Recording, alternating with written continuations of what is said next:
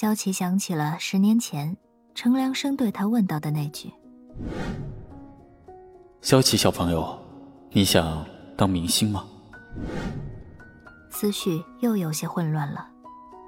在后来的十年中，自己似乎已经迷失了，在演艺圈中辗转腾挪，努力经营着自己的形象，锻炼着自己的能力，也算是小有名气了。还是要做回演员。萧琪下意识的说道：“演员？原来你是演员啊！哎，你演过什么电视剧吗？或者电影？说不定我看过。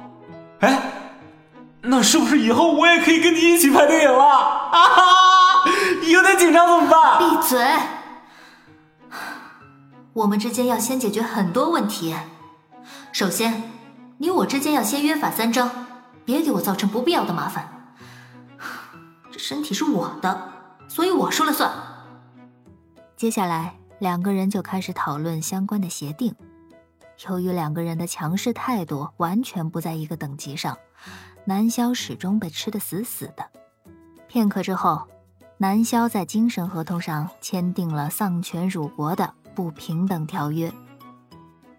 第一，身为南萧时，不得脱衣，不得偷看、触摸身体，更不准洗澡。内急怎么办啊？不准看。呃，那完了以后呢？下一条。第二。身为萧琪时，在洗澡、更衣、上厕所等暴露隐私的行为时，南萧不准有偷窥行为。提问怎么不看？闭眼。那是你的眼啊，喂。那睡觉。我我尽量试试。第三，工作行为按照萧琪的进行。嗯。中途如果产生主控转换，南萧要完全服从萧琪的指挥，努力完成萧琪的工作，保证不添乱，不扯后腿。哎，万一碰上了喜欢的明星，我我可以去要签名吗？你想死吗？对。第四，日常生活中，南萧不准乱吃高热量的食物。这条这条我得划重点。哎，在两个人争执的过程中，主控又发生了转变。南萧接着萧琪刚刚写下的部分继续写了下去，本子上呈现出了两种截然不同的笔记，一种精致纤细，另一种潦草狂放。看样子，即使用同一个身体，也并不能写出和你一样的字。南萧吐吐舌头，抬起双手，仔细的观察。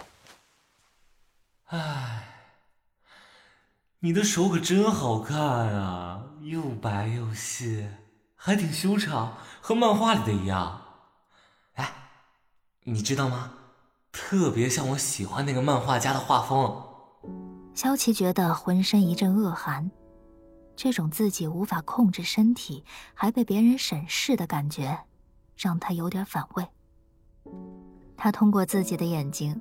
但是却是南萧的视线，看着那个瘫坐在旁边，百无聊赖地翻看着那本已经看了一遍又一遍娱乐杂志的糟糕天使。这种体验就好像你和另一个人只能通过同一个镜头看这个世界，而掌握那个镜头的人却不是你。喂，萧琪通过意念喊着有点方。目前为止，只有这个天使能接收到他们两个通过意念发出的信息，对其他常人来说是完全感知不到的。有点方，你翻来覆去看了多少遍了？想到快速的解决方法了吗？